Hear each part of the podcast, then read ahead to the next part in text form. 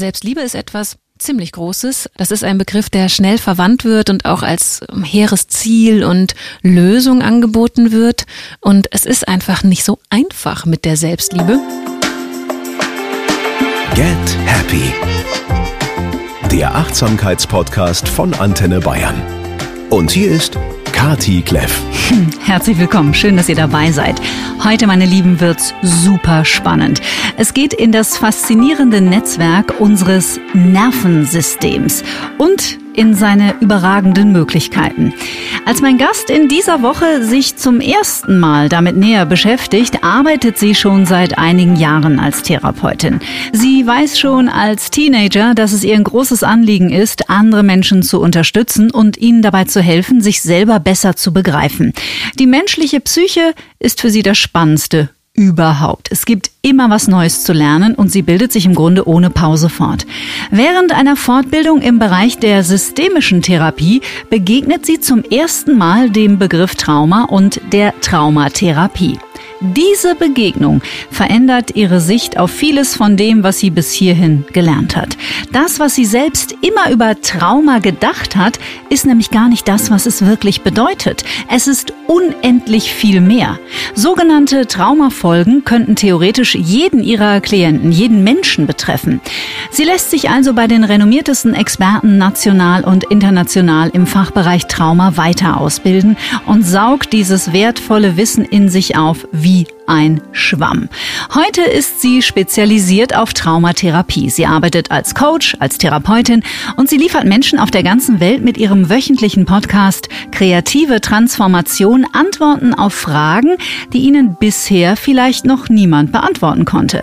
Abgesehen davon ist sie ein sehr erstaunlicher Mensch, eine gute Freundin und für mich persönlich eine wichtige Mentorin. Hier ist sie. Ich bin Verena König und meine Berufung ist als Traumatherapeutin und Podcasterin, Menschen dabei zu unterstützen, sich besser zu verstehen und dadurch in ihre Kraft zu kommen. Was ich den Menschen zu geben versuche, ist ein tiefgehendes Verständnis über sich selbst und dadurch eine stärkere Verbindung zu sich selbst, die es ihnen ermöglicht, sich wohlwollend zu betrachten. Zu einem glücklichen Leben gehört für mich die Verbundenheit zu mir selbst und zum Leben. Herzlich willkommen, Verena König. Vielen Dank, liebe Kathi. Ich freue mich so sehr, hier zu sein. Wir werden mit dir in der nächsten Stunde darüber sprechen, warum Selbstfürsorge essentiell ist für unser Wohlbefinden. Warum Selbstliebe eben nicht nur eine Entscheidung ist, wie ähm, man immer gerne gesagt bekommt, warum auch ein positives Mindset nicht alle Probleme löst. Da nickt sie schon und grinst. Und warum es sich lohnt, unsere Vorstellung vom Begriff Trauma mal komplett zu überdenken, indem man nämlich sich Informationen holt, was es wirklich ist. Ich habe den Begriff Transformation so in meinem Leben tatsächlich nie wahrgenommen, bis ich auf deinen Podcast stieß, der kreative Transformation heißt. Was bedeutet für dich das Wort Transformation oder der Prozess Transformation? Also Transformation bedeutet für mich ein schöpferischer Veränderungsprozess. Oder kreative Transformation beschreibt das im Wortsinn direkt. Und Veränderungsprozesse sind einfach Prozesse, in denen wir ständig ja, stecken, könnte man sagen, oder in Bewegung sind. Und ich finde das Wort Transformation so schön, weil es auch mit Wandlung und Entwicklung verknüpft ist oder man es so verstehen kann und es einfach ein Begriff ist, der beschreibt, dass wir immer weiter reifen, heilen, ja, und uns entwickeln. Hm. Wir mögen beide das Bild von der Raupe zum Schmetterling so, weil das ist ja Transformation. Ähm, ich weiß gar nicht, ob man das im Deutschen benutzt. Sagt man das? Die Raupe transformiert zum Schmetterling? Ich glaube, man sagt da Metamorphose dazu. Ja. Mhm, was auch ein wunderbarer Begriff ist. Und ja, was aber dazwischen passiert, ist auch Transformation. Die Verwandlung von einem Zustand in den nächsten wie wir alle aus dem Raupendasein dem schönen Schmetterling ein bisschen näher kommen, das wollen wir in diesem Podcast beleuchten. Ja. Ich freue mich so sehr, dass du da bist. Verena und ich haben auch eine sehr enge persönliche Verbindung zueinander. Mm, es gibt diese schönen Memes bei Social Media. Ich weiß nicht, ob du hast du mit Sicherheit auch mal geschickt bekommen, ähm, äh, was meine Mutter denkt, was ich mache, was meine Freunde denken, was ich mache, was die Öffentlichkeit denkt, was ich mache und was ich wirklich mache. Das gibt so für tausend verschiedene. Und ich finde, da lässt sich Trauma ganz schön auch anwenden. Mhm. Nämlich, was Menschen denken, was Trauma ist, aber was Trauma wirklich ist. Was ist deine Erfahrung, was Menschen denken, was sich hinter dem Begriff Traumatisierung verbirgt? Die meisten Menschen, also vorwiegend die, die sich mit Trauma und dem Begriff noch nicht beschäftigt haben, vermuten, dass Trauma immer bedeutet, dass man etwas ganz klar abzugrenzendes, Schreckliches erfahren hat und dadurch beeinträchtigt ist. Und das ist wahr, aber es ist lange nicht alles, was man unter Trauma verstehen kann und auch muss. Ja, aber das ist die landläufige Meinung, dass ein schwerwiegendes Ereignis, was einen umwirft, ein Trauma sei. Ich hatte erst letzte Woche ein Gespräch mit einem Freund und der hat auch sofort gesagt, ja, aber ich hatte ja äh, keine Gewalt oder ich war ja nicht in einem Kriegszustand oder so. Der hatte auch ein total anderes Bild davon. Mhm.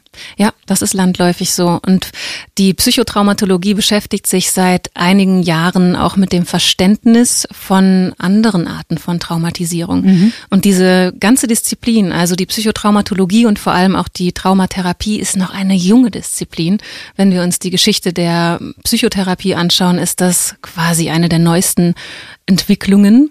Und von daher ist auch der Begriff immer noch auch in der psychotherapeutischen Landschaft schwammig. Mhm. Und das ist ein wichtiges Thema, also dass wir, und das ist eins meiner Anliegen, diesen Begriff besser differenzieren und ihn aber auch, ja, durch die Differenzierung klarer kriegen in seiner Häufigkeit, also mhm. zu verstehen, wie viele Menschen auf gewisse Arten und Weisen Traumafolgen tragen, das halte ich für sehr, sehr wichtig, auch für unser Verständnis von Mensch. Mhm. Und den Begriff auch so ein bisschen entmystifizieren? Ja, ihn einerseits entmystifizieren und andererseits wirklich differenzieren, weil er wird zurzeit ich würde fast sagen, ein bisschen inflationär verwendet. Menschen sprechen davon, dass sie traumatisiert sind, nachdem sie, ja, was auch immer erlebt haben, ein stressiges Gespräch mit ihrer Freundin. Und äh, das kann sein, dass das was mit Trauma zu tun hat, aber der Begriff wird hier nicht korrekt verwendet. Und gleichzeitig, ja, gibt's eben einfach noch diese Verwischung, dass man ein wahnsinnig schweres Naturereignis oder einen schweren Unfall haben müsste, um überhaupt traumatisiert zu werden. Du hast mal den wunderbaren Satz gesagt, jetzt kommt ein Mega-Teaser. Der Weg zur Erleuchtung führt über das Nervensystem. Ja. Warum das so ist und was es mit Trauma zu tun hat, da werden wir mehr von dir drüber erfahren. Was macht denn ein Ereignis zu einem Trauma? Ein Ereignis wird zu einem möglicherweise traumatisierenden Ereignis, wenn es die eigenen Bewältigungsstrategien übersteigt in seiner Wucht, in seiner Heftigkeit, in seiner Intensität. Und an dieser Definition wird auch deutlich, wie individuell Trauma zu verstehen ist. Also dass Ereignisse, die manche Menschen ganz gut verarbeiten können, für andere Menschen einfach viel zu überwältigend sind. Und diese Traumafolge entsteht durch das Überwältigtsein, durch das Überfordertsein in der Verarbeitungsmöglichkeit. Und wenn wir ein Ereignis nicht verarbeiten können, dann entstehen Symptome daraus, die man dann Traumafolgen nennt. Mhm möchte ich kurz darauf hinweisen, weil gerade dieser Aspekt der Individualität einer ist, der jetzt schon bei vielen Gästen gefallen ist. Und ich werde es nicht müde, immer wieder zu betonen, weil es so wichtig ist, dass jeder seinen eigenen Weg findet und sich nicht irgendwelche Konzepte überstülpen lässt und glaubt, nach dem Prinzip muss es funktionieren. Und wie du schon sagtest, nur weil ein Ereignis für Person A auf der linken Arschbacke zu bewältigen war, heißt es noch lange nicht, dass es für Person B genauso war. Ganz genau so ist es. Und das ist immer eine Gefahr, wenn wir Begriffe bilden und versuchen, ja, in Richtung Hilfe, Heilung oder Weiterentwicklung zu gehen, dass wir Schemata anlegen. Dass der Mensch versucht immer Struktur zu bilden und Struktur zu finden und man versucht immer Dinge zu klassifizieren und dann Methoden zu entwickeln, die helfen. Und das ist auch in der Traumatherapie oder in der Traumaheilung und Traumaintegration ein großes Thema, dass man auch da nicht sagen kann, ein Schema F oder eine Methode X hilft jedem Menschen. Mhm. Es gibt Kollegen, die sagen, alle Menschen sind ausnahmslos traumatisiert. Siehst du das genauso? Nein, ich sehe das tatsächlich nicht so. Und ich glaube, das ist eine Frage des Blickwinkels, mhm. weil ich verstehe sehr gut, wie man das so sehen kann oder wie man das so einordnen kann. Und Vielleicht hat das was damit zu tun, wie man eben den Begriff Trauma definiert. Und ich würde es so formulieren, dass wir alle, also wirklich ausnahmslos alle Menschen in unserem Leben reichhaltige Potenziale haben, um Traumafolgen zu entwickeln. Also, dass mhm. wir alle Situationen erleben und Ereignisse oder manchmal auch Lebensphasen, die uns so sehr überfordern können, dass wir möglicherweise Traumafolgen entwickeln. Ich glaube auch, dass wir in einem ja, in einer Leistungsgesellschaft leben, in einem Wertesystem leben, wo Kinder Gefahr laufen, vielleicht traumatisiert zu werden durch gewisse Stressoren, die einfach dauerhaft da sind. Aber jeder Mensch jeden Menschen als traumatisiert zu bezeichnen, geht mir ein Stückchen zu weit, mhm. weil das auch in meinen Augen nicht berücksichtigt, wie resilient wir auch von Natur aus sein können, wie anpassungsfähig wir sind und dass nur weil man Kompensationsstrategien lebt oder nur weil man vielleicht gewisse Muster lebt, das nicht bedeuten muss, dass das eine Kompensation von Trauma ist. Mhm. Was mich an der Psychotraumatologie total fasziniert hat und auch immer noch fasziniert, ist, dass häufig im späteren Erwachsenenleben Traumafolgestörungen im Hintergrund wirken können, ohne dass Menschen das vielleicht so bewusst wahrnehmen und auch ohne dass eine böse Absicht mal dahinter steckt. Wie weit die Netze gespannt sein können, das ist unglaublich faszinierend. Das ist total faszinierend und das ist auch etwas, ja, was in unser Bewusstsein Einzug finden muss, mhm. meiner Ansicht nach. Und da sprechen wir im Grunde von dem Begriff Entwicklungstrauma, mhm. also einer Art der Traumatisierung, die in unserer Kindheit stattfindet durch die Art und Weise, wie unsere Bezugspersonen mit uns umgehen. Und hier liegt ein riesiges Potenzial für große Versehrtheit und für die Entwicklung von Kompensationsstrategien, die später dann im Leben wirklich sehr hinderlich werden und die wir dann auch als Traumafolgen oder Traumafolgestörungen bezeichnen können. Wo können die sich niederschlagen? Also wo kann es dann zu Problemen kommen, sage ich jetzt mal, im Erwachsenenalter? Ich glaube, man kann das vielleicht überbegrifflich zusammenfassen, dass all diese Traumafolgen, die in einer frühen Phase des Lebens entstehen, damit zu tun haben, dass die Verbindung zu uns selbst beeinträchtigt ist. Also, dass wir durch den Stress, den wir in der Kindheit erleben, Strategien entwickeln müssen, wie wir weniger von uns spüren, weniger von uns und unserem angespannten Inneren oder den unverarbeitbaren Emotionen und Ereignissen mitkriegen. Also die Verbindung und Verbundenheit zu uns selbst wird in solchen Situationen geschwächt, gestört könnte man auch sagen, oder man könnte auch anders sagen und wertschätzend sagen, wir entwickeln Strategien, wie wir trotzdem durchs Leben kommen können. Mhm. Und das kann sich dann später im Leben so auswirken, dass wir beispielsweise erschwert in Kontakt mit uns selbst kommen. Mhm. Dass wir also beispielsweise, wenn wir wieder Stress erleben oder Lebensphasen anstrengend sind, die ganze Zeit und als Überlebensstrategie Kompensation wählen. Also weg von uns selbst, weg von unseren Gefühlen oder wir werden überflutet von Gefühlen und haben keine Möglichkeit gelernt, wie wir mit intensiven Gefühlen umgehen können. Und daraus kann sich sehr, sehr vieles entwickeln. Von Süchten, Substanzmittelabhängigkeit bis hin zu, nennen wir es mal, Bindungsstörungen, also Schwierigkeiten in Beziehungen, sich verbunden zu fühlen. Und auch die Verbindung, der Bezug zum eigenen Körper kann sehr belastet sein. Also im Grunde können wir da alles sehen, was wir als psychische Belastungsstörungen kennen, auch Depressionen, Schlafstörungen die Dinge, die wir auch unter Burnout zusammenfassen können, mhm. alle mit solchen frühen Prägungen und Mustern zu tun haben. Und so heilsam und wohltuend ist es für Betroffene dann, wenn man den Zusammenhang zu früher herstellen kann. Mhm. Und wenn man wahrnehmen kann, dass diese Symptome, diese scheinbaren Symptome eigentlich ursprünglich Strategien waren, um durchs Leben zu kommen. Mhm. Ich glaube, häufig ist es auch so, dass die Menschen, die vielleicht im Erwachsenenalter im Hintergrund alte Kräfte wirken haben, das gar nicht mal bemerken. Also wie oft ich zum Beispiel schon zu irgendjemandem, Freund oder Bekannten gesagt habe, Mensch, du wirkst wahnsinnig gestresst. Nee, ich bin nicht gestresst. Also da fängt ja schon der nicht vorhandene Kontakt zu sich selber an, dass man Stress gar nicht mehr als Stress empfindet, weil es die, also die Normalität ist, die empfundene. Weil es eine empfundene und eine total gewohnte Normalität mhm, ist. Genau. Also Trauma ist immer Stress. Trauma, eine Erfahrung wird ja dann zur traumatischen Erfahrung, wie vorhin gesagt, wenn sie die eigenen Bewältigungsstrategien übersteigt. Das heißt, wenn wir massiv gestresst waren und diesen Stress nicht mehr selbst abbauen konnten. Und Menschen, die beispielsweise Entwicklungstrauma erfahren haben, kennen es vor allem, dauerhaft im Stress zu sein. Also mit einem Nervensystem durchs Leben zu gehen, was immer hochgefahren ist. Mhm. Und manchmal ist das auch durch diese Vertrautheit mit diesem Zustand der sicherste Zustand, den man kennt.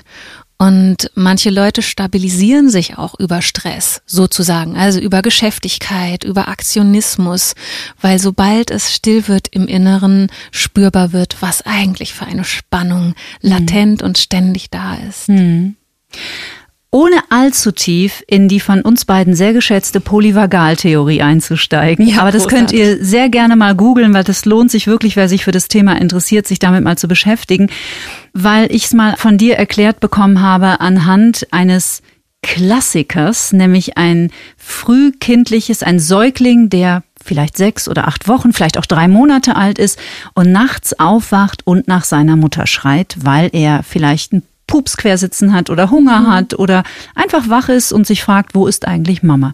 Was passiert dann im Nervensystem und im Gehirn? Ja, ein schönes Beispiel, weil wir an den Kleinen das ganz gut und klar sehen können. Also wenn ein Säugling nachts aufwacht und eben ein Anliegen hat, wie du es gerade beschrieben hast, ein Grundbedürfnis, was befriedigt werden muss, dann ist das erstmal so, dass das Nervensystem alarmiert ist, weil der Säugling die Mutter in dem Falle braucht, um sich selbst ja, zu befreien von diesem Bedürfnis oder um sich dann beruhigen zu können. Und das bedeutet, das Nervensystem ist aktiviert. Man, ja, wie du sagst, wir steigen nicht zu tief ein. Ich mache es mal ganz einfach. Mhm. Das Nervensystem wird aktiviert und sozusagen hochgefahren. Und wenn dann die Mutter kommt und das Kleine beruhigt und ihm hilft, sein Bedürfnis zu stillen, dann fährt das Nervensystem wieder runter in Richtung Entspannung. Und man nennt diesen Bereich, in dem sich ein Nervensystem ausgewogen und wohlfühlt, in der Psychotraumatologie das Window of Tolerance, also das Stress-Toleranzfenster zu Deutsch. Mhm. Und da landet dann der Säugling wieder drin, wenn er von der Mama liebevoll reguliert wird, ko-reguliert, sagt man dazu. Mhm. Und wenn jetzt dieser kleine Knopf nachts aufwacht und die Mama kommt vielleicht nicht oder sagen wir mal so, sie üben vielleicht das Einschlafen und die Mutter hält sich selbst auch zurück, zum Kind zu kommen, weil sie gelernt hat, man solle das Kind schreien lassen, damit es lernen kann, alleine einzuschlafen, derartige Ideen. Dann wird das Kleine in dieser hohen Erregung im Nervensystem ja, stecken bleiben. Also es wird dort allein gelassen und kann sich selbst nicht regulieren, weil es einfach noch keine Möglichkeiten hat, sich selbst zu regulieren. Und dann hat das Nervensystem eine göttliche Lösung parat, eine Überlebensstrategie, wenn das Nervensystem zu lange, zu hoch gefahren ist. Und hier sprechen wir einfach auch von Todesangst, weil mhm. ein kleines Baby, wenn es allein gelassen wird, in Todesangst gerät. Dann beginnt der Organismus im Nervensystem einen Shift einzuleiten und ein anderer Teil des Nervensystems übernimmt und der Organismus wird sozusagen, sehr vereinfacht gesagt, abgeschaltet. Also das Kind wird ruhig, es werden gewisse Stresshormone oder Botenstoffe ausgeschüttet, die dem Kind das Gefühl geben, ja, nicht mehr zu spüren, was vorher da war. Also der Schmerz vom quersitzenden Pups wird nicht mehr gespürt und es ist die emotionale Erregung gedämpft und von außen betrachtet werden diese kleinen Kinder dann ruhig und schlafen vielleicht sogar in diesem Zustand ihres Nervensystems ein. Aber es hat nichts mit Beruhigung oder Entspannung zu tun, weil es nicht innerhalb des Stresstoleranzfensters liegt, dieser mhm. Zustand. Mhm. Und wenn so etwas passiert, dann ist das fürs Nervensystem ein, eine furchtbare Erfahrung. Das ist das, was wir eine traumatisierende Erfahrung nennen können. Vielleicht nicht, wenn es einmal passiert, aber wenn es häufiger passiert. Und dann entwickeln sich daraus auch Prägungen im Nervensystem tatsächlich. Puh. Ich glaube, das ist so ein Punkt, da muss jetzt die eine oder andere Mama mal kurz durchatmen. Wobei wir dazu sagen müssen, das, davon ist man schon lange weg. Also ich glaube, in den 90ern war das noch ziemlich äh, verbreitet, dass man Kinder nachts schreien ließ. Ja. Ähm, aber das Davon wird abgeraten heute mittlerweile, weil man weiß, dass es Spätfolgen haben kann. Ja, glücklicherweise gibt's inzwischen auch den Begriff der bedürfnisorientierten Erziehung, wenn man überhaupt noch Erziehung dazu sagen mhm. möchte. Und äh, man weiß inzwischen durch die Neurobiologie viel über diese Prozesse. Und diese alte Idee, dass man Kinder abhärten müsste oder dass man ihnen etwas beibringen muss, indem man sie sozusagen in ihre eigene Verantwortung hineinschickt, das ist nach und nach überholt. Aber es sitzt uns kollektiv im Bewusstsein. Und es ist immer noch leider nicht vom Tisch. Und mhm. auch deswegen schätze ich deinen Podcast so, diese Arbeit, die du tust. Deswegen mache ich meinen Podcast, damit hier einfach Informationen in die Welt kommen, die wir alle brauchen können, um uns eben nicht gegenseitig in die Enge zu treiben im Nervensystem, sondern um uns gegenseitig Sicherheit zu schenken und uns zu unterstützen. Mhm. Und ja, die, die Mamas, die das vielleicht mit ihren Kindern gemacht haben oder die das selbst auch erfahren haben, es geht nie darum, oder ich sag mal so, es hilft niemals, wenn wir anfangen, Schuldzuweisungen zu geben, weil die wenigsten Mütter, die diese Schlaftrainings gemacht haben, wollten damit ihren Kindern schaden. Davon mhm. gehe ich einfach fest mhm. aus. Und man kann hier vielleicht auch einfach noch kurz dazu sagen, dass solche Prägungen im Nervensystem zurückbleiben können und dass aber eine sichere Bindung zur Mutter ganz, ganz viel auch wieder wettmachen kann. Also wenn man diese schrecklichen Erfahrungen des Nachts machen musste, aber der Rest der Beziehung gut und innig war, dann kann hier vieles aufgefangen werden. Mhm. Es gibt mhm. dann eine Prägung im Nervensystem, die man auch Traumafolge nennen kann, aber der Mensch ist nicht im Ganzen dadurch sozusagen grundlegend traumatisiert. Da ist ein ganz interessantes Wort gefallen tatsächlich, denn ich glaube, mit Prägungen haben wir alle im Erwachsenenalter zu tun. Also auch wenn wir mit Liebe überschüttet wurden, die ersten sechs Jahre, das sind die, die entscheidenden, wo sich, glaube ich, das Gehirn ausbildet. Ja, sogar, also die allerentscheidendsten sind die ersten drei, mhm, okay. weil da noch am meisten Synapsen neu verknüpft werden mhm. und dann nach und nach das Gehirn sich sozusagen in seine Bahnen bewegt, obwohl wir immer neuroplastisch bleiben, also das Gehirn sich immer weiter vernetzen und entwickeln kann. Aber ja, die Kindheit bis hin zur Pubertät ist die prägendste Phase. Also die Prägungen, die da passieren, sind die, mit denen wir ein Leben lang zu tun haben. Mhm. Und ja, es ist wichtig, dass du es ansprichst, weil der Unterschied zwischen Prägung und Traumatisierung ist etwas, was ich auch wichtig finde. Und weil ich diesen Unterschied wichtig finde, würde ich auch nicht sagen, dass wir alle traumatisiert mhm. sind, sondern dass wir alle Prägungen haben und teilweise auch Prägungen, unter denen wir leiden, aber dass wir nicht zwangsläufig, also traumatische Prägungen haben müssen. Die relativ neu entdeckte Plastizität unseres Gehirns ist auch die gute Nachricht. Ja, genau. Und die ist so hilfreich und rettend. Das bedeutet nämlich, der Satz, so bin ich eben, der giltet nicht. Der giltet nicht. Der genau. giltet nicht, weil wir tatsächlich alle immer die Möglichkeit haben, uns, sage ich es mal wirklich total runtergerissen banal, aber uns neu zu programmieren und uns neu zu justieren und ein neues Leben zu kreieren oder eben zu transformieren. Ja, genau. Ja, ach, das ist so ein spannendes Feld. Und auch da beobachte ich so, wenn ich immer auf Distanz gehe und mir diese Bewegungen anschaue, dann beobachte ich auch da manchmal Reaktionen oder sagen wir mal Ableitungen aus diesen neuen Erkenntnissen, die ich wiederum für ungünstig halte. Manche sind so günstig und andere sind wieder so, dass man sich hintenrum doch wieder eine kleine Falle bauen kann. Zum Beispiel? Zum Beispiel, wenn man sagt, wir können uns jederzeit umprogrammieren. Mm. Das birgt ein gewisses Risiko, weil Neuroplastizität nicht so zu verstehen ist, dass wir einfach unser Gehirn umbauen können, Sonst könnten wir quasi in die Haltung kommen oder das Bild vom Menschen entwickeln, dass wir Erfahrungen ungeschehen machen könnten dass wir Erinnerungen umschreiben könnten, dass wir Prägungen löschen könnten. Und so ist auch die Sprache in manchen Szenen oder Methoden. Da spricht man von Löschen und Überschreiben und Programmieren. Mhm. Und wenn man aus der psychotraumatologischen Sicht schaut oder mit der Traumabrille drauf schaut, dann ist es wichtig, hier wahrzunehmen, dass wir uns so, so maschinistisch nicht wahrnehmen sollten, sondern dass wir uns bewusst sein dürfen, dass wir, selbst wenn das möglich ist, neue Vernetzungen zu knüpfen und neu zu lernen und auch Dinge umzulernen, trotzdem Menschen bleiben mit einer Biografie, mit einer Geschichte,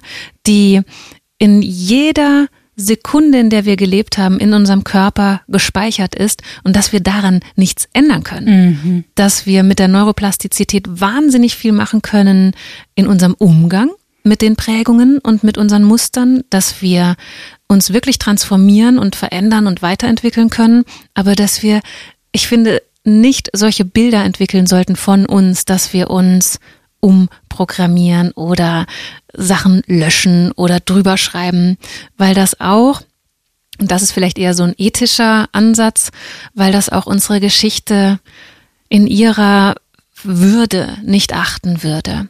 Wir lernen so viel aus, auch aus den schwersten Erfahrungen in unserem Leben. Und die schwerste Erfahrung ist immer furchtbar, aber gleichzeitig auch von einer Energie getragen, die uns geholfen hat zu überleben mhm. und die uns in einer Tiefe zu Menschen macht, die das Leben auch auf eine andere Weise spüren und verstehen können als Menschen, die derartige Erfahrungen nicht gemacht haben. Das ist vermutlich der Grund, warum ein positives Mindset mit Vorsicht zu genießen ist. Ja, ja. Also die Geschichte mit dem positiven Mindset ist, glaube ich, eine wunderbare Geschichte, weil es hier ganz viel um Empowerment geht, also Ermächtigung und dieses Bewusstwerden, dass wir Einfluss haben auf unsere Innenwelt, auf die Art und Weise, wie wir die Welt sehen, wie wir das Leben sehen, wie wir uns selbst wahrnehmen. Aber das positive Mindset ist potenziell oberflächlich. Mhm. Es wird häufig verstanden als was Oberflächliches und es werden auch manchmal solche Bilder vermittelt, wie das nur wenn wir das Richtige denken und positiv denken, dass wir dann ja sozusagen eine andere Realität schaffen und man kann sich mit so einem positiven Mindset auch ein bisschen rausschleichen aus der Verantwortung, wirklich Dinge zu verändern im Außen und wirklich Dinge im Innern aufzuräumen, weil ein positives Mindset diese Ebenen nicht erreicht. Mhm. Ich glaube, in die Falle ist jeder, der auf der Reise zu sich selbst ist, schon getappt, äh, ja. Anwesende eingeschlossen, also ich auf jeden Fall. Muss gestehen, das funktioniert nach meiner Erfahrung eine gewisse Zeit mhm. und dann kommt der nächste sogenannte starke Trigger und dann haut's dich wieder voll aus der Bahn und dann ist es fast noch schlimmer als vorher, weil man denkt sich ja, aber wo ist es denn hin, mein positives Mindset? Wieso ja. passieren denn jetzt immer noch diese Dinge? Und wieso fühlt sich jetzt sogar noch schlimmer ja. an? Ja, das ist auch fies, ja. ja. Und genau an den Stellen merkt man eben, dass man mit einem positiven Mindset allein eine innere Realität nicht verändern kann. Mhm. Und man kann sich sicherlich mit einem positiven Mindset sehr helfen, weil das positive Mindset nach und nach auf die innere Haltung eine, einen Einfluss nimmt. Mhm. Aber unsere inneren ich nenne es mal so, unsere inneren versehrten Anteile und unsere, wirklich unsere Wunden und die Schmerzpunkte in uns, die werden von einem positiven Mindset nicht gelöst. Mhm. Ein guter Moment, um einzusteigen in das Thema Wohlwollen sich selbst gegenüber. Mhm. Denn das, was du alles gerade beschrieben hast, die Problematik des sogenannten äh, Umprogrammierens oder Überschreibens und so, es wäre hilfreich, wenn wir alle kapieren würden, dass es in uns nichts gibt, was wir loswerden sollten, oder? Ja, du sprichst mir aus der Seele. es ist natürlich ein sehr nachvollziehbarer Impuls, dass oh, wir ja. Dinge loswerden oh, ja. wollen und dass wir gerne auch jemand hätten, dem wir sagen können, bitte mach's weg. Mhm. Ich will's nicht mehr. Ich will's nicht mehr. Und, und ich habe schon so lang und habe auch schon viel versucht. Also wie gesagt, das ist hochgradig nachvollziehbar und ich glaube, wir alle kennen diesen Wunsch, einfach etwas loszuwerden. Das ist wie Zahnschmerzen, die will man auch einfach loswerden. Aber wenn wir unsere Psyche betrachten, also unsere empfindsame Seele, unser empfindsames Inneres, dann ist es wichtig und so wohltuend, wenn wir anerkennen, dass nichts in diesem Inneren ohne einen Sinn oder ohne einen Grund da ist. Und dass es viel integrierender und dementsprechend auch wertschätzender für unsere Gesamtwesenheit ist, wenn wir versuchen, Dinge zu integrieren, statt sie loszuwerden. Mhm. Und das ist auch, würde ich sagen, etwas, hm, was sich automatisch entwickelt, wenn man die Dynamik von Trauma versteht, also eine tiefe Psychodynamik des Menschen versteht, dass wir erkennen und sehen, dass man mit Ausschließen von, was auch immer, Emotionen, Anteilen, Symptomen überhaupt nicht wirklich weiterkommen, mhm. sondern damit die Spaltung, die innere Spaltung vergrößern, die Verbindungslosigkeit verstärken und letztlich die Symptome nach und nach einfach weiter zunehmen. Und den Selbsthass auch, oder? Kann ja, auch passieren, ja. Die Beziehung zu uns selbst ja. leidet darunter auch, weil ja, je mehr wir loswerden wollen, desto mehr lehnen wir ab, was da ist. Und das ist nicht gerecht, wenn mhm. man es mal so sagen will. Mhm. Es ist nicht fair, weil alles, was da ist, wie gesagt, ist mit Grund da und auch zu einem Zweck. Und jedes noch so lästig erscheinende Symptom oder noch so destruktiv wirkende Muster ist ursprünglich mal ein Lösungsversuch gewesen. Und wenn man das anerkennt, dann kommt man in diese wohlwollende Haltung, die einem ermöglicht, sich selbst anzuerkennen, auch für diese Musterbildung, die einen vielleicht schon so viel gekostet hat, aber die einem vorher unterm Strich geholfen hat, überhaupt noch da zu sein. Ich glaube, das ist ein schönes Beispiel. Ich weiß gar nicht, ob man das heute noch macht, aber ähm, als die Coaching-Szene sehr ähm, schnell wuchs, ähm, gab es immer so einen ganz tollen Tipp, nämlich ähm, stell dich jeden Abend oder jeden Morgen vor den Spiegel und schau dir ins Gesicht, dann sagst du, ich liebe dich oder ich liebe mich. Das wäre aber eben nur die kognitive Ebene und das ist natürlich eine mhm. große Oberflächlichkeit, aber es erreicht diese, wie du sie nennst, versehrten Anteile natürlich in der Tiefe nicht. Mhm. Und ich weiß, dass dir der Begriff Selbstfürsorge auch mehr zusagt als Selbstliebe. Was ist denn für dich Selbstfürsorge? Also Selbstfürsorge ist für mich ein Ausdruck von Selbstachtung. Wenn ich mm, Selbstfürsorge übe, dann bin ich wahrnehmend für meine Bedürfnisse und auch für die Bedürfnisse dieser versehrten inneren Anteile. Und Selbstfürsorge kann so vieles sein. Selbstfürsorge ist nicht zwangsläufig eine heiße Badewanne und ein leckeres Essen oder ein schöner Kerzenschein, sondern Selbstfürsorge kann auch sein, eine Pause zu machen oder eben sich beispielsweise in Therapie zu begeben oder ein traumasensibles Coaching zu machen, sich zu öffnen, sich Hilfe zu holen beispielsweise ist Selbstfürsorge.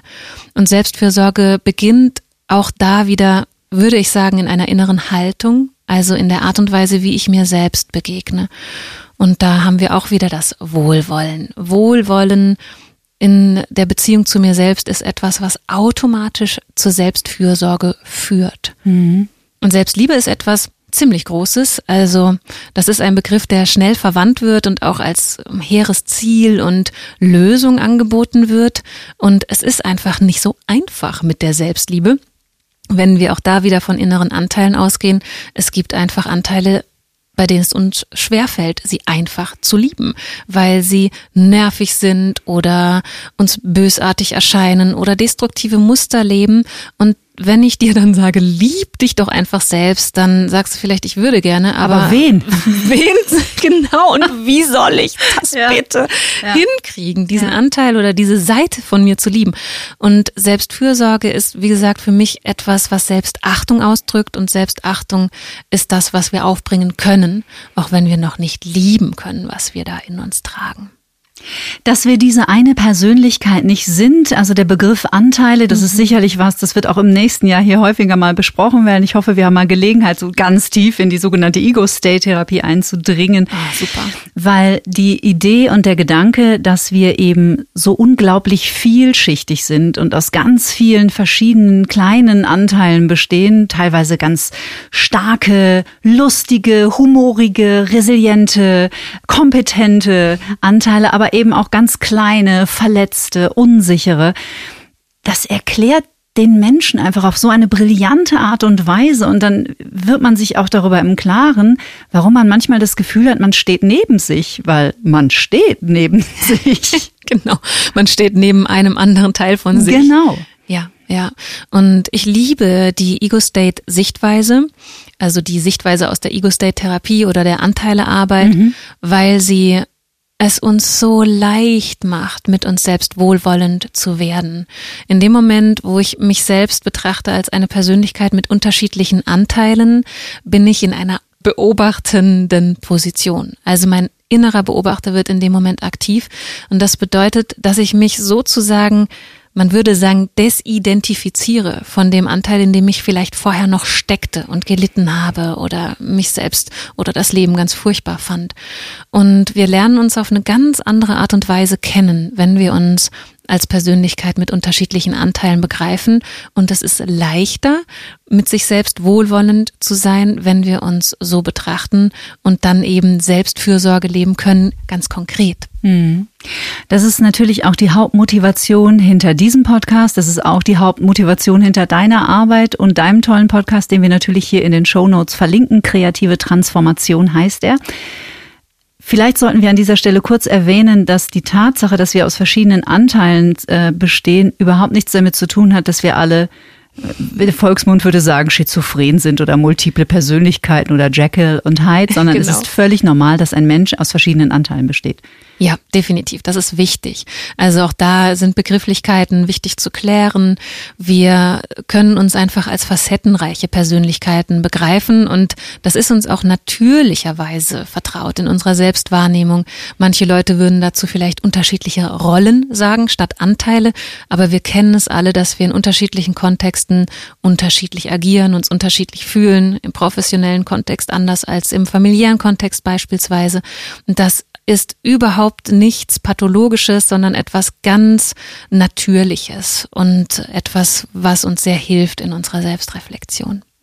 Bei diesen verschiedenen Anteilen spielen auch Prägungen zum Beispiel eine große Rolle. Ja. Was sind nach deiner Erfahrung typische Prägungen? Gibt es überhaupt typische Prägungen? Hm.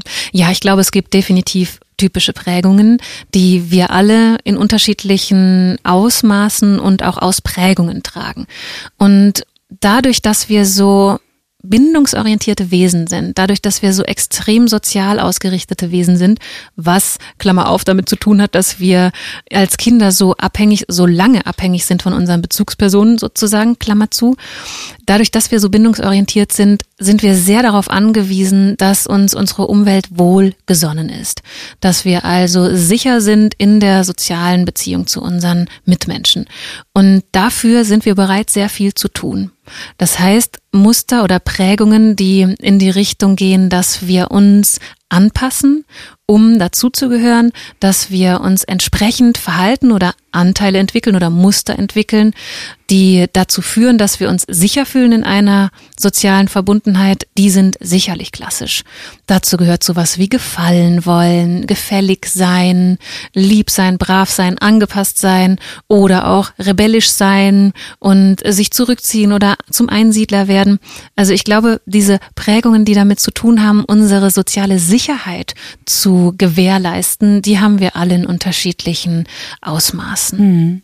Und die spiegeln sich dann wieder vermutlich in Beziehung, in Familie, am Arbeitsplatz. Das ist ja auch so ein Klassiker, das ist ja auch so ein familienähnliches System. Ja, absolut, genau. Also diese Prägungen, die spiegeln sich extrem wieder in jeder menschlichen Beziehung und auch in verschiedenen Interaktionen ganz natürlicherweise.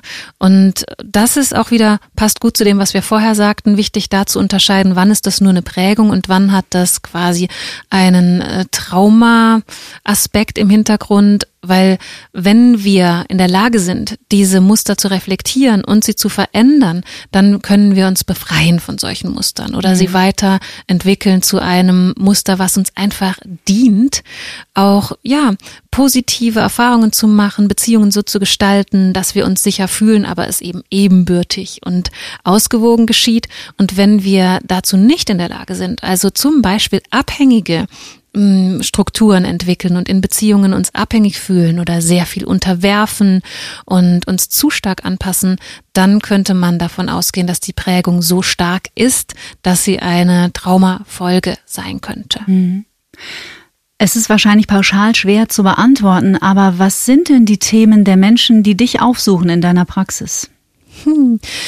Wenn ich versuchen würde, das zu pauschalisieren oder zu verallgemeinern, dann würde ich sagen, das Grund Bedürfnis, was fast allen Klientinnen und Klienten gemein ist, ist das, mit sich wieder mehr in Kontakt zu kommen, um auf sich selbst mehr Einfluss nehmen zu können.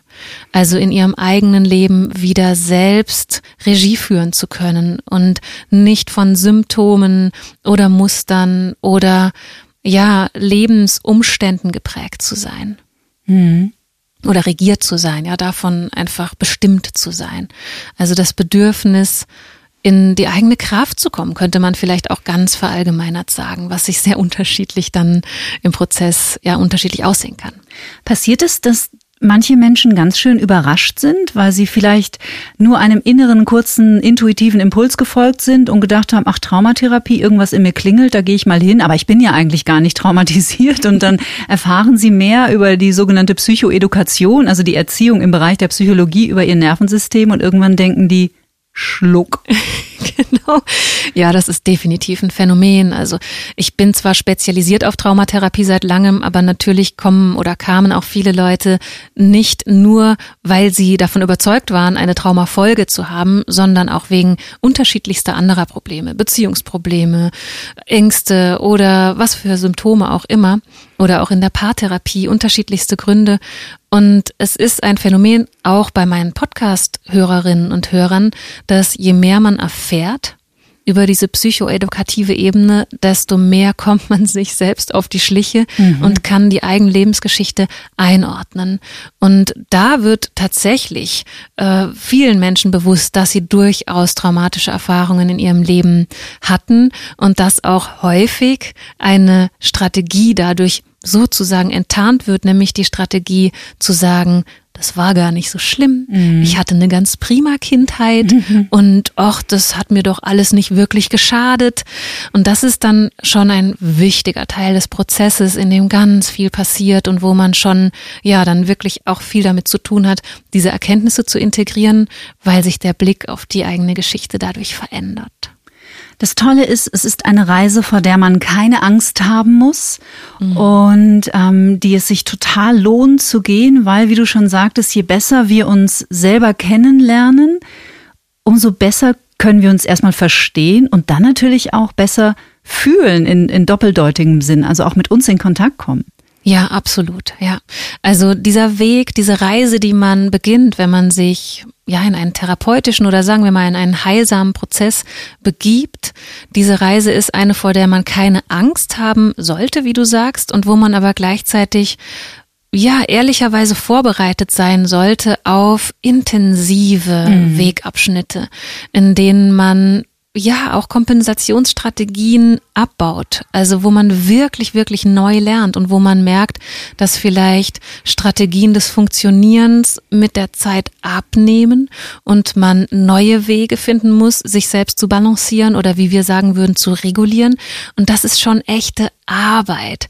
Das ist kein Spaziergang, aber ja, man kann es wirklich mit einer Reise vergleichen. Man äh, geht manchmal durch unwegsames Gelände, manchmal fühlt man sich orientierungslos oder auch irgendwie allein, weil man gar nicht merkt, dass man begleitet ist oder nicht allein. Und trotzdem ist auf dieser Reise auch so viel Wunderbares auf dem Weg, was man vorher gar nicht gesehen hat oder mhm. was, wofür man vorher auch keine Wahrnehmung hatte, weil man eingeschränkt war in seinem Überlebensmodus. Und deswegen würde ich auch jedem Menschen, der in irgendeiner Weise unter sich Umständen oder Symptomen leidet, empfehlen, sich auf diese Reise zu begeben. Haben deine Klienten in der Regel schon ganz schön was ausprobiert, sage ich jetzt mal, und schon viel hinter sich und stehen dann irgendwann an so einem Punkt und sagen, Mann, jetzt mache ich doch schon Yoga und jetzt meditiere ich doch schon jeden Tag und aber irgendwie geht's mir immer noch nicht besser. Ja, das ist tatsächlich der Großteil der Klientinnen mhm, und Klienten. Dachte ich mir. Ja, dass sie bereits eine, man könnte fast sagen, manchmal eine psychotherapeutische Odyssee hinter sich haben oder einfach auch vieles anderes schon ausprobiert haben. Und ein absolut häufiges Phänomen, also was, was ich wirklich häufig beobachte und wo ich immer wieder staune, ist, dass Menschen manchmal nach der ersten Sitzung sagen, jetzt kapiere ich, was mit mir los ist. Mhm. In dieser einen Stunde habe ich mehr über mich verstanden als in fünf Jahren Psychoanalyse oder als in fünf verschiedenen Ausbildungen und in meinem ganzen Entwicklungsweg. Und das ist keine Zauberei, sondern das sind einfach fehlende Links. Das sind Missing Links und fehlende Puzzleteilchen, die dann endlich das Bild verknüpfen oder Bilder verknüpfen und vollständig machen. Und äh, deswegen liebe ich auch diese, diese Erkenntnisse der Psychotraumatologie mhm. so sehr. Ja, und äh, ganz viele Leute melden zurück, dass sie, seit sie traumatherapeutisch arbeiten, endlich wirklich Veränderungen in ihrem Leben erzielen. Und ja, schon allein deswegen lohnt es sich so sehr auf diesen Weg zu gehen. Ich kann den Aufschrei, der jetzt gerade durchs Antenne Bayernland geht, auch praktisch fühlen, wie Menschen sich auf die Stirn hauen und sagen, jetzt wird mir so vieles klar. Wunderbar, dranbleiben. Wie finde ich denn einen, einen guten Unterstützer? Das ist eine sehr gute Frage. Mhm. Ja, und da könnten wir natürlich auch wieder eine Stunde drüber sprechen, weil ja, es ist nicht so leicht, leider einen guten Unterstützer, eine Unterstützerin zu finden. Und es ist auch leider noch so in unserer psychotherapeutischen Landschaft, dass traumatherapeutisches Wissen nicht State of the Art ist und dass auch viele ja, sage ich mal einfach, so viele Therapeutinnen und Therapeuten in die Richtung nicht ausgebildet sind. Wenn man aber unter Traumafolgen leidet, ist es wichtig, dass man jemanden findet, der ausgebildet ist in dieser Richtung, weil es einfach Unterschiede macht in der Herangehensweise. Und es gibt eine Liste mit Therapeutenempfehlungen in Richtung Traumatherapie, die wir zur Verfügung stellen können. Es gibt verschiedene Netzwerke oder auch Dachverbände, wo man suchen kann nach Therapeutinnen und Therapeuten. Und es gibt auch ein paar Parameter, auf die man achten darf, wenn man sich mit jemandem zusammensetzt. Also um einen guten Unterstützer und Wegbegleiter zu finden, ist es wichtig, dass man sich gesehen fühlt, dass man sich wahrgenommen fühlt, dass die Chemie stimmt, wie man sagen würde, denn die Beziehung zwischen Klient und Therapeut macht den Großteil des Erfolges einer Therapie aus, was bisher auch völlig unterschätzt war in unserer therapeutischen Sichtweise. Und wenn die Beziehung stimmt, hat man schon mal einfach eine wunderbare Voraussetzung. Und wenn dann die Person noch traumatherapeutische Fertigkeiten hat, dann ist das, ja, das ist der Weg.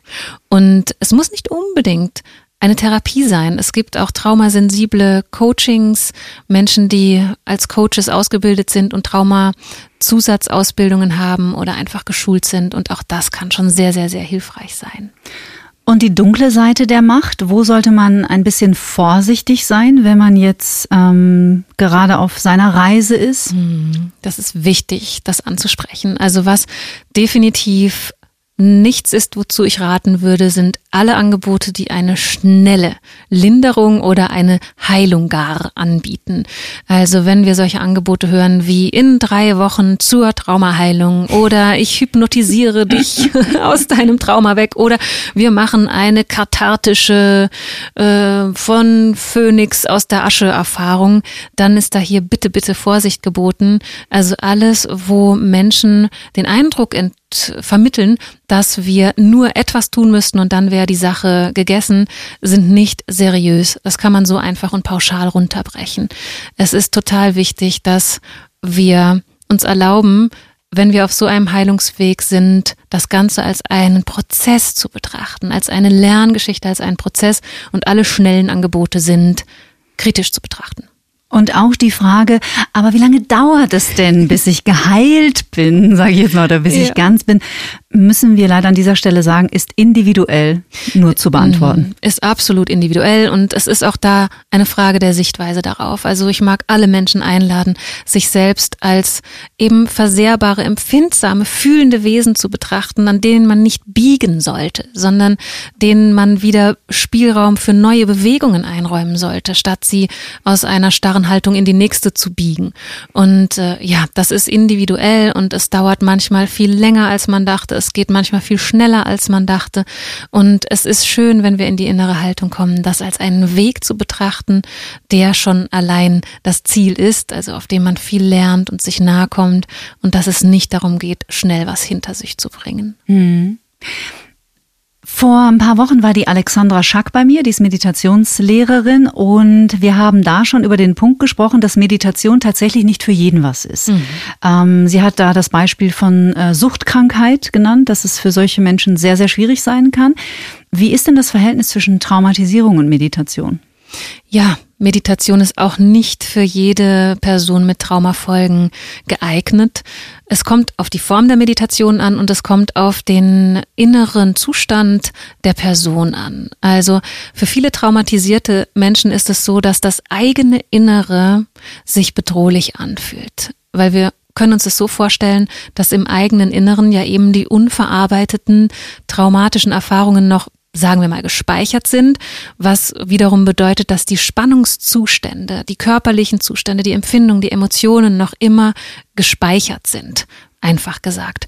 Und wenn man sich dann sich selbst zuwendet, wie in einer Meditation, dann kann es sein, dass das Nervensystem sagt, das ist bedrohlich, das sollten wir nicht tun. Wir sollten keinen Raum schaffen, wo sich die Türchen zum Unterbewusstsein mhm. einfach so öffnen könnten, mhm. vielleicht sogar durch gewisse Anleitungen oder Bilder, die man innerlich kreiert. Und dann wird der Mensch, der versucht zu meditieren, eher in eine Erregung im Nervensystem geraten. Also das Nervensystem wird Gefahr melden, und hochfahren. Und das hat dann halt überhaupt nicht den Effekt, den Meditation eigentlich haben soll, nämlich Entspannung und Regeneration oder Kontemplation. Und immer dann, wenn uns das zur Ruhe kommen, triggert oder unser Nervensystem in Aufruhr bringt, ist es nicht das geeignete Tool. Mhm.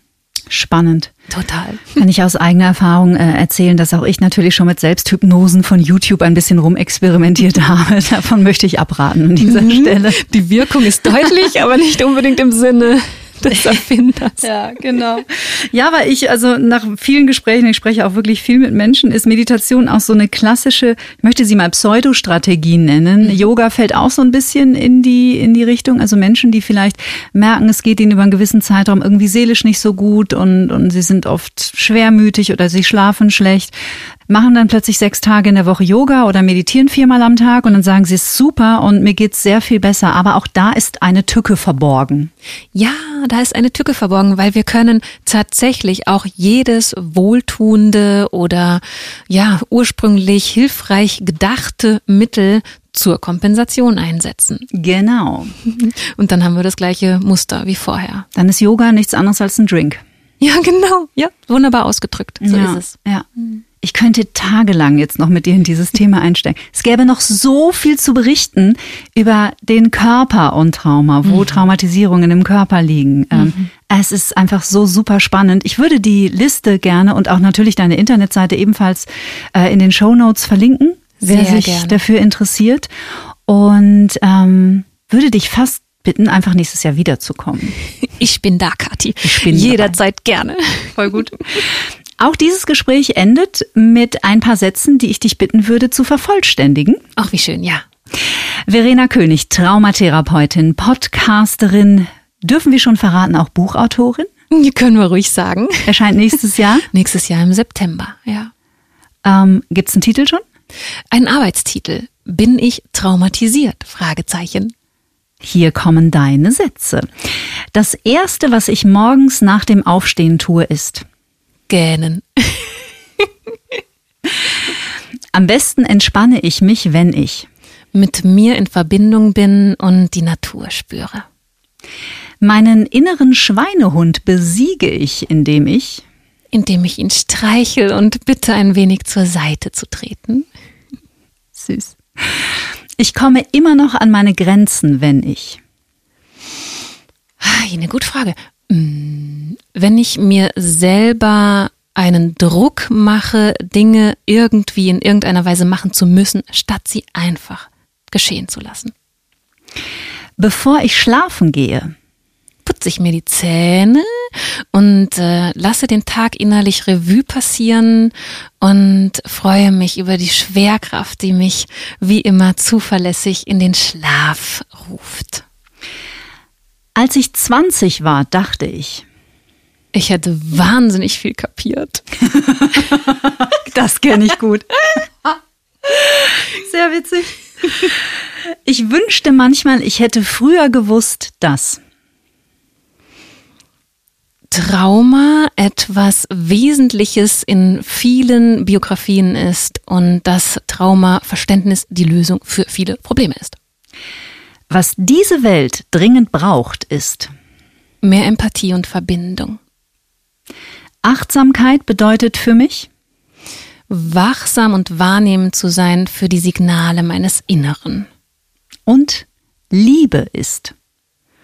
Das größte Mysterium und die Antwort auf alles. So schön, dass du da warst. Ich danke dir, Kathi. Es war wunderschön hier. Pass auf dich auf. Bis zum nächsten Mal. Bis zum nächsten Mal. Wenn ihr jetzt neugierig geworden seid und gerne mehr über dieses umfangreiche und so wichtige Thema Trauma erfahren möchtet, ich habe euch ein paar Buchtipps in den Show Notes verlinkt und natürlich auch den Podcast und die Arbeit der wunderbaren Verena König. In 14 Tagen geht's hier weiter, dann mit dem oberbayerischen Psychologen Simon Hahnzog. Simons Passion ist unsere psychische Gesundheit am Arbeitsplatz. Denn zu einem glücklichen und zufriedenen Leben gehört nicht nur ein gesundes Umfeld in der Beziehung und zu Hause, sondern natürlich auch im Job. Job. Welche Fallen auf Arbeitgeber- und Arbeitnehmerseite lauern oder welche Warnsignale wir alle ganz gerne mal überhören, dazu mehr hier in zwei Wochen.